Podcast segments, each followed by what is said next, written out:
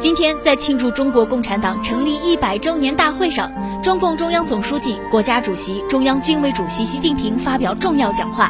这段讲话让整个天安门广场沸腾了起来。中国人民也绝不允许任何外来势力欺负、压迫、奴役我们。谁妄想这样干，必将在十四多亿中国人民。